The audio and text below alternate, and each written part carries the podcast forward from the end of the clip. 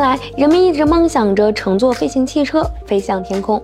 不出所料，很多人都受到了这个概念的启发。同样，也有很多科技公司研究实现它的可能性。从军方到优步，所有人都在研究如何开发一种不需要跑道就能起飞的飞行器。垂直起降飞行器的概念由此产生。然而，飞行汽车的想法可以追溯到1920年代，亨利·福特试图制造一种飞行器，他称之为福特 Flyver。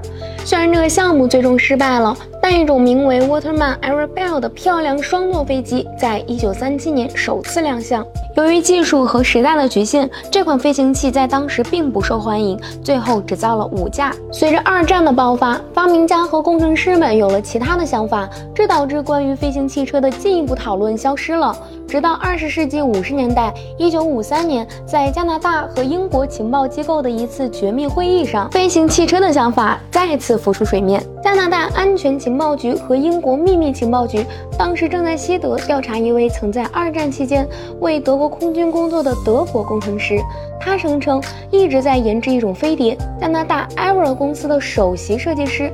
弗罗斯特也受邀参加了情报部门的会议。不幸的是，随着苏联红军在柏林郊区的进攻和盟军在西部的进攻，德国人摧毁了所有的工程记录，包括所有的图纸。然而，这个概念引起了弗罗斯特的兴趣。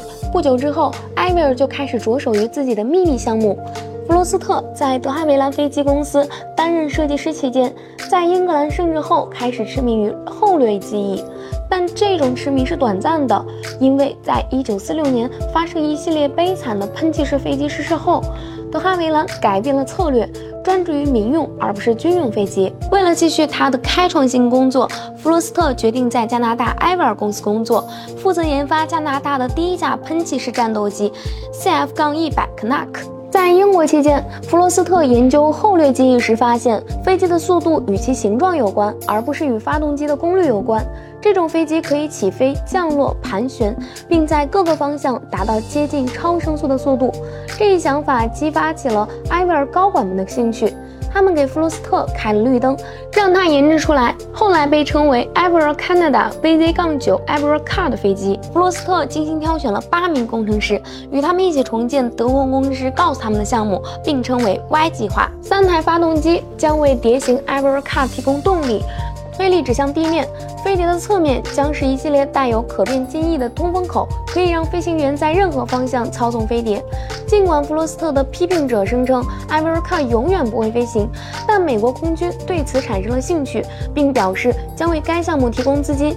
到1957年，两台原型艾维尔卡被制造出来，一台在加拿大进行设计测试，另一台在加利福尼亚进行风洞测试。尽管艾维尔卡能够在不到三英尺的高度上控制飞行，但它在三英尺两英寸上的任何高度都不稳定，这与弗罗斯特的设想相去甚远。空军在这个项目上投资了七百五十万美元后退出了，弗罗斯特的梦想就此终结。虽然这架飞机不复存在，但弗罗斯特描述飞行器机动性的相似之处，听起来与 UFO 目击事件相似。谁知道呢？也许是美国空军故意取消了这个项目，秘密的建造自己的飞行。汽车了，好啦，以上就是我们本期飞行 Q 的全部内容，欢迎大家点赞、评论、分享。飞行 Q 小分队说点你不知道的航空那些事儿，我们下期再见。